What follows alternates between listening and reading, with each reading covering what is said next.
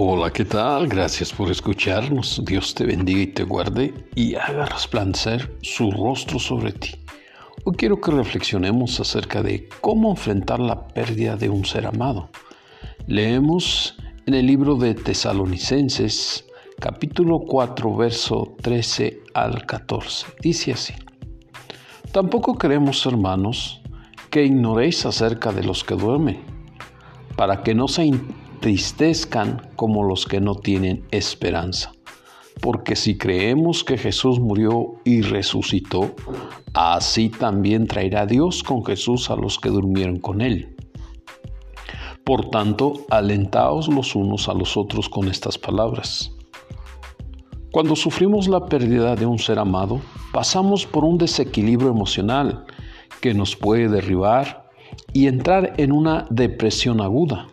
Solo tomados de la mano de Dios podremos enfrentarlo. Jesús vino para abrir nuestros ojos y darnos la promesa de la vida eterna, si creemos en Él. Jesús dijo, yo soy la resurrección y la vida. El que cree en mí, aunque esté muerto, vivirá. Y todo aquel que vive y cree en mí no morirá eternamente. ¿Crees esto? Lo leemos en el Evangelio de San Juan capítulo 11, verso 25 y 26. Sí hay cielo y sí hay vida eterna. Esa es la promesa de Jesús. El recuerdo de que ya no está nuestro ser amado te puede atormentar porque aún no has aceptado que ya no está físicamente. Recuerda que somos finitos mortales por causa del pecado. Con el sudor de tu rostro comerás el pan hasta que vuelvas a la tierra, porque de ella fuiste tomado, pues polvo eres, y al polvo volverás. Lo leemos en el libro de Génesis capítulo 3, verso 19. Dios es el único que nos puede sostener en estos momentos tan difíciles.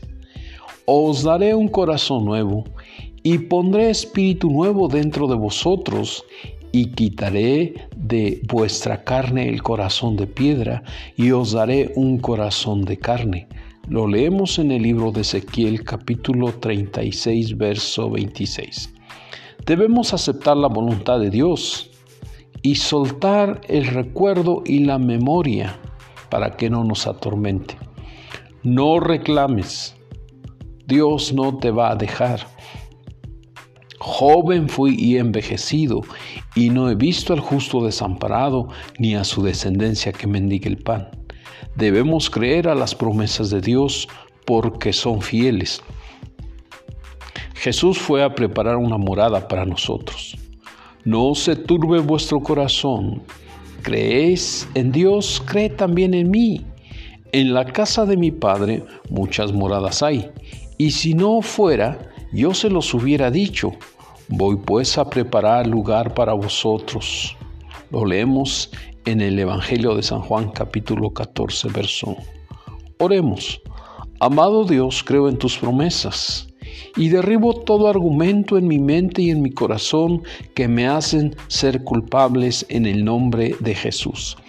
Acepto tu voluntad Decido creer a tus promesas para no entrar en depresión y ser fortalecido en mi espíritu. Gracias te doy, Dios, en el nombre de tu Hijo Jesús. Amén y amén. Dios les bendiga, amados hermanos. Nos vemos hasta la próxima.